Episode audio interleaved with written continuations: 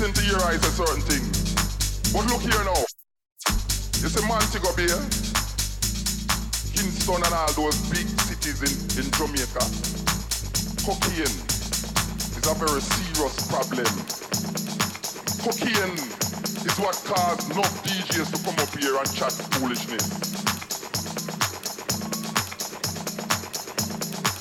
Cause we stand up and listen to enough people come up here and do certain things and we wonder if it's this Bob Marley did stand up for. Cocaine is nothing.